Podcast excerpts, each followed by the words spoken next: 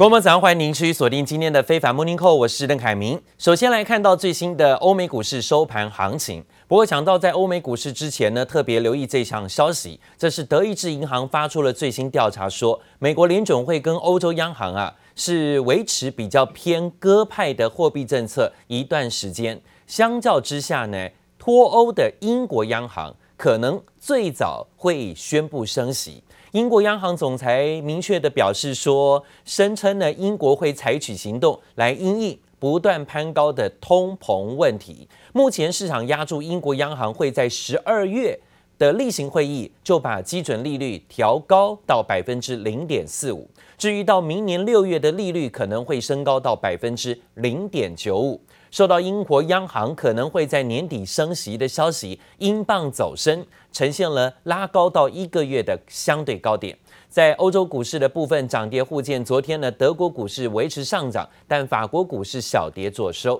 美国股市呢是持续走高，虽然美国也有十一月缩表的风险啊，但是呢，市场认为美国的升息时间应该不会在今年。所以啊，在股市的表现当中呢，似乎看起来对于美国缩表，甚至包括升息的压力，有一点减轻压力，在反应上持续呈现走升。连续几天美股是上涨的，今天道琼指数又涨了快两百点，幅度百分之零点五六，收在三万五千四百五十七点。昨天刚好有宝桥跟交生公布财报，都很亮眼，十年期的美债殖利率走高。医疗保健跟科技类股带头，所以呢，纳斯达克指数涨了一百零七点，幅度有百分之零点七，收在一万五千一百二十九点。费半指数涨幅最大，超过四十二点，幅度超过百分之一点二八。这对台股今天的半导体类股呢，又有一定的支撑帮助啊。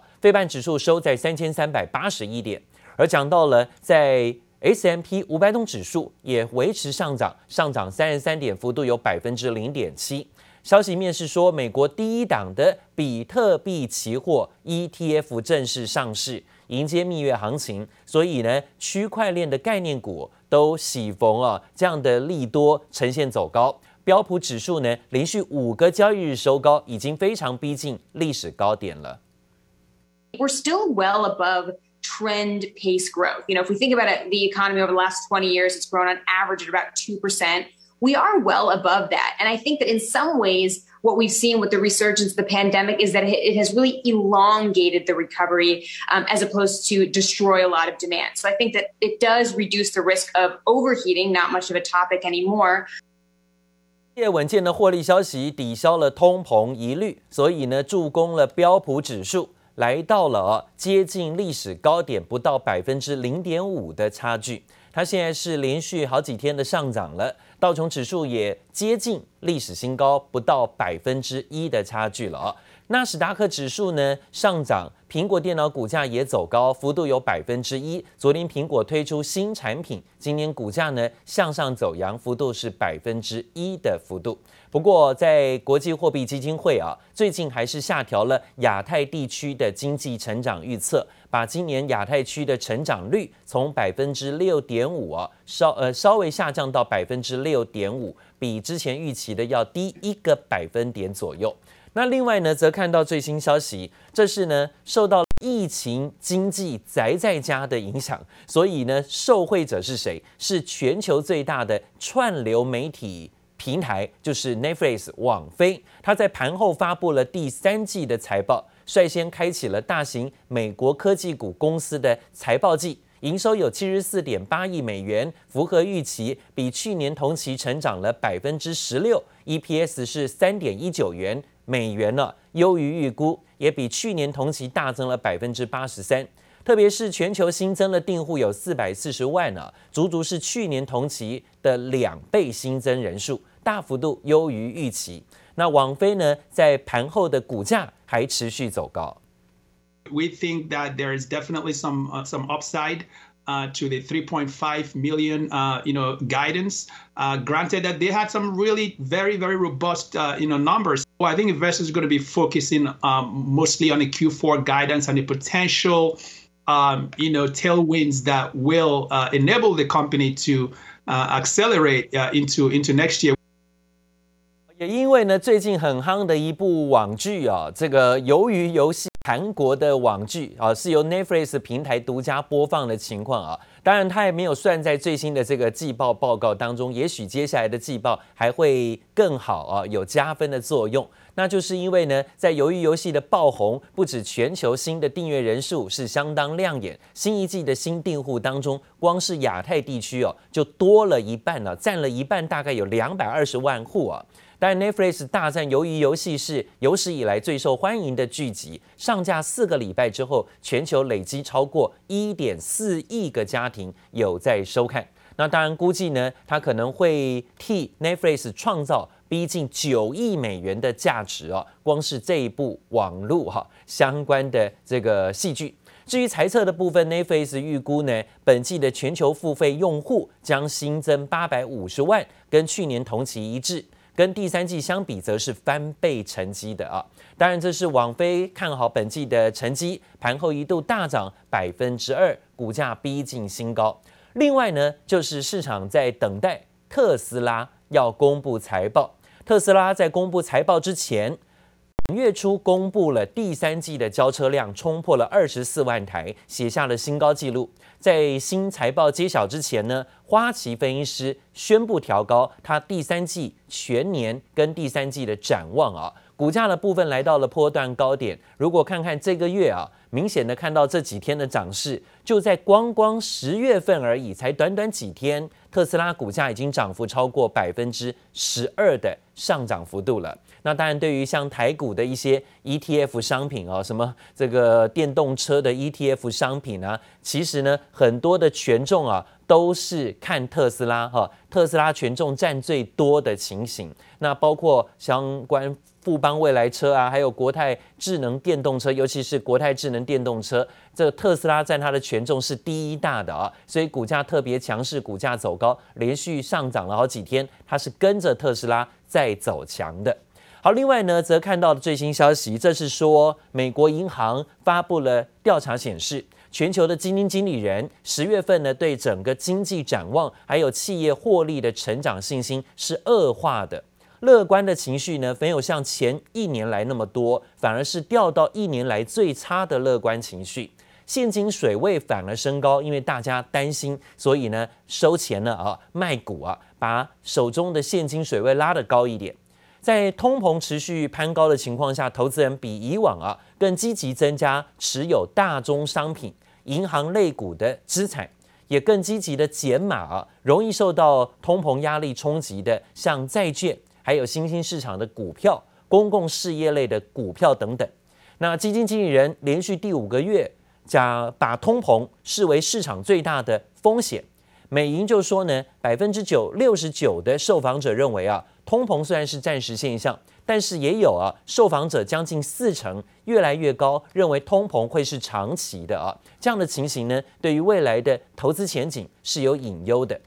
另外呢，也看到啊，现在在美国总统拜登不断的要求说呢，洛杉矶港的港口必须全天候的进行二十四小时运作。免得呢，美国的消费季会出现货架上空空如也、买不到东西的窘境，甚至价格不断的被飙高。现在呢，效果到底好不好呢？一个两个礼拜之后来看看呢、目前效果有限啊，特别是礼拜六、礼拜天，还是没有很多工人愿意回到工作岗位，特别是港口工作。那我们看到美国港口时间表显示呢，礼拜天还是有越来越多的货物呢持续堆积。在此同时，港口的大门仍然关闭。礼拜六也只有少少的这种流量啊。根据南加州的海洋交易所数据显示，上个礼拜五有八十八艘的船在长滩港跟洛杉矶港口等待停靠，比前一周呢最后一次计算呢还增加了十艘。港口官员说呢，他们正在跟码头营运商合作来增加运输能量。不过看起来劳工并不买单了。劳工现在呢，反而不太想啊，积极回到工作岗位，就算有加班费啊，好像呢也不愿意太明显的回到工作岗位工作，牵涉到的问题没有办法解决，所以现在看起来呢，整个塞港问题还是严重的。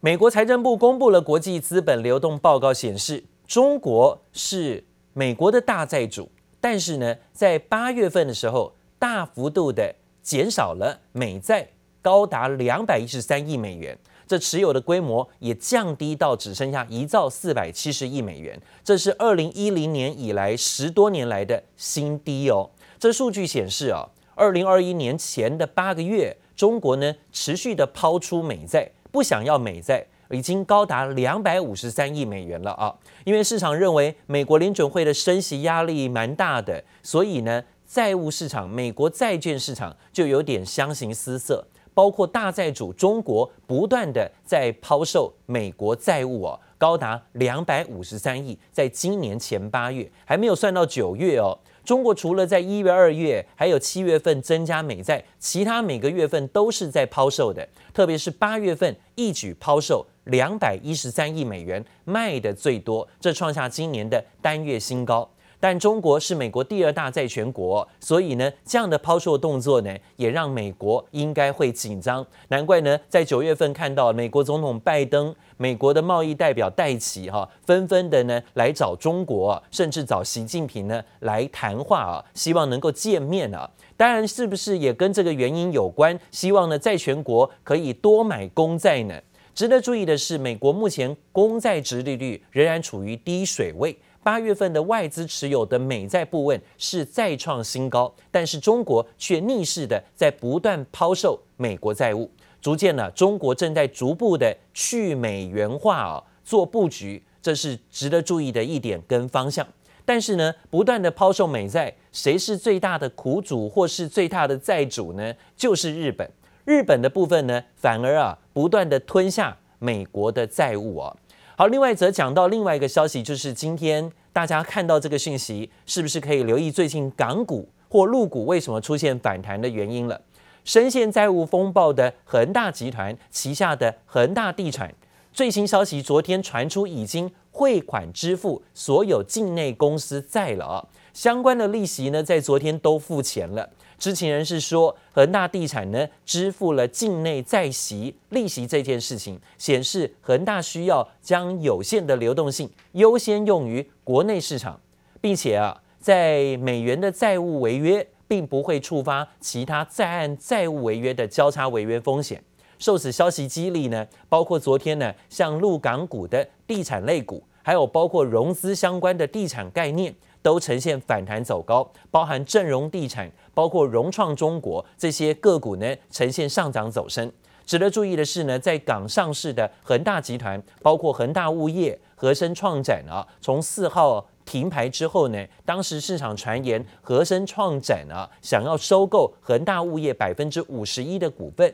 但是呢，传出没有获得广东省政府的支持，所以啊，这收购案呢谈判传出已经暂停了。不过啊，昨天的消息部分呢，是境内公司债的复习拉动了港股，还有包括陆股相关地产类股的反弹表现。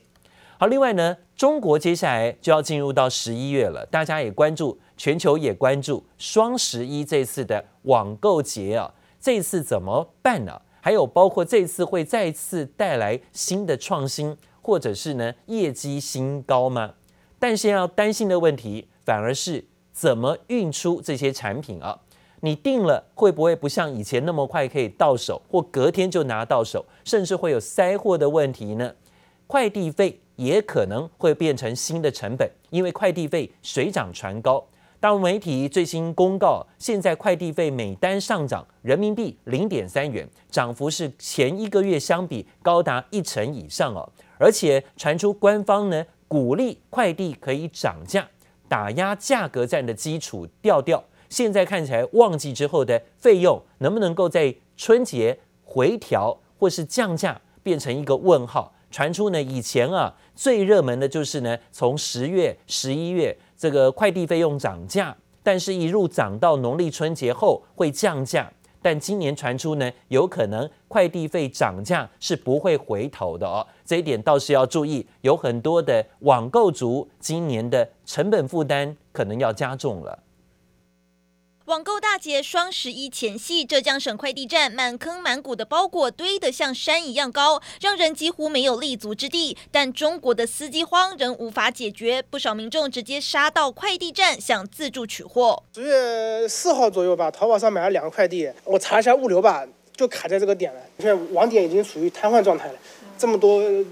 货物堆积，这根本找不到。而有一些生鲜产品，大家可以看到，像地上的这个系的应该是鸡蛋，那么看起来呢已经有破损了。刚才呢还有这个苍蝇啊在这里飞来飞去。发货量最大的浙江省义乌市，往往最早反映出司机短缺和快递价格的变化。这次快递费用照例在网购大节双十一前夕涨价，路媒统计每单上涨幅度达到一成以上。由于中国政府想遏制货运业者低价战的乱象，今年早在八九月底就有不少快递业者响应政策上调运费。最近的四通一达和极兔集体宣布，快递小哥每派一单就能够多挣一毛钱。按照快递人员人均每天派单两百件来算的话，一个月就能够增加五百块钱。中国快递业往年就习惯在双十一前夕涨价，一路到春节之后降价。但多家路媒引述业内人士指出，今年的气氛并不寻常。在政府支持涨价之下，目前快递涨幅不但高于往年的双十一，而且购物节、春节结束后，快递费用是否调降，恐怕还要打个问号。But analysts say it could take some time before any improvement is seen, a concern as the cold winter months approach and demand for electricity for heating goes up. 专家指出，中国多个省份从九月底开始大规模限电，如果持续到双十一前夕，有“世界超市”之称的义乌必定会爆仓。各快递站点提前租好柴油发电机，做好打持久战的准备。记者华珍林佳莹综合报道。好，另外呢，只要看到这个问题，在东北亚情势有点紧张哦，因为呢，传出啊，最近朝鲜半岛问题又来了，北韩呢又试射飞弹了。南韩官员呢昨天表示，北韩在昨天早上向日本海试射了飞弹，疑似是从潜舰发射了弹道飞弹。有专家分析，如果这个飞弹能够从潜舰上发射，攻击能力。不容小看哦。那当然看到了，最近包括美国，还有包括加拿大的军舰呢，纷纷的啊穿越到了台海而来。但是呢，北韩还有包括俄罗斯啊，则纷纷在包括了北韩发射飞弹，俄罗斯的军舰还通过了青津海峡。在这样的情况之下呢，是让日本呢大为的紧张，压力颇大。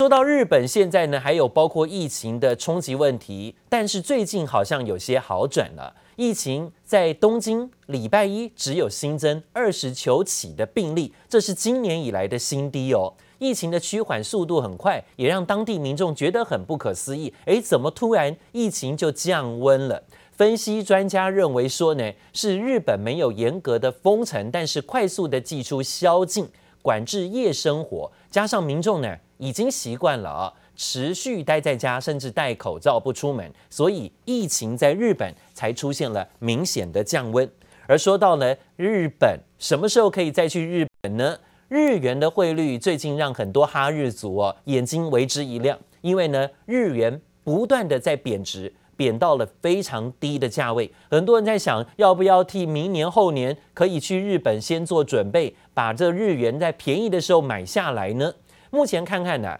台币兑换日元的汇率啊，如果以高点相差来说，昨天换的话呢，可以跟之前的高点相比多换到啊。好多钱啊！如果呢用五万块钱去换的话，可以多换到两万四千多块钱的日元，等于多换到了台币五千五百块钱。而日元不断的贬值，也让现在的通膨压力减轻。因为呢，日式拉面业者松一口气，他们进口的拉面原物料价格之前大涨一波之后，但现在日元汇率的滑落，反而让呢供应商现在是可以不用涨价了。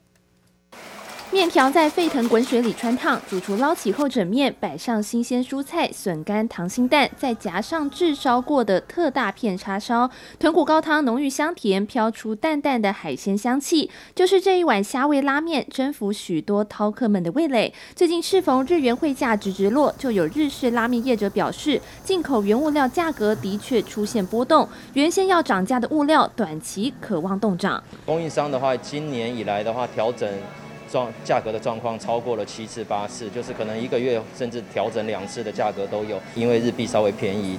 基本上他们在评估的话，也只是暂时先把它做冻涨。日元持续走软，台银十九号排告日元现金卖出汇价为零点二四八五。数据显示，日元现钞价格已创下二零零六年挂牌以来新低。若是以新台币五万元兑换，相较于今年高点的汇价，可多换两万两千四百四十四日元，等于多赚了超过新台币五千五。日式拉面业者也表示，前阵子运价飙涨，进口原物料已提前反应上涨。这次随着日元大幅走贬，供应商不再涨价，的确是松了一口气。不过也点出哪些原物料价格特别容易受到日元汇价产生波动。日式拉面店常用的一些酱料类啊，或者是生鲜日式寿司食材，或者是鱼干类，或者是甚至日本的面粉来讲的话，比较容易受到呃日币的升值啊，或者是呃贬值的。部分来做价格的影响啊。外汇市场上，日元空头部位近期也持续增加。外资新展就做出分析，日本新任首相岸田文雄试图将日元汇率推向一百一十五元的关卡，预测区间落在一百一十五到一百二，也将进一步增加日元走贬几率。记者周田丽连诗修台北采访报道。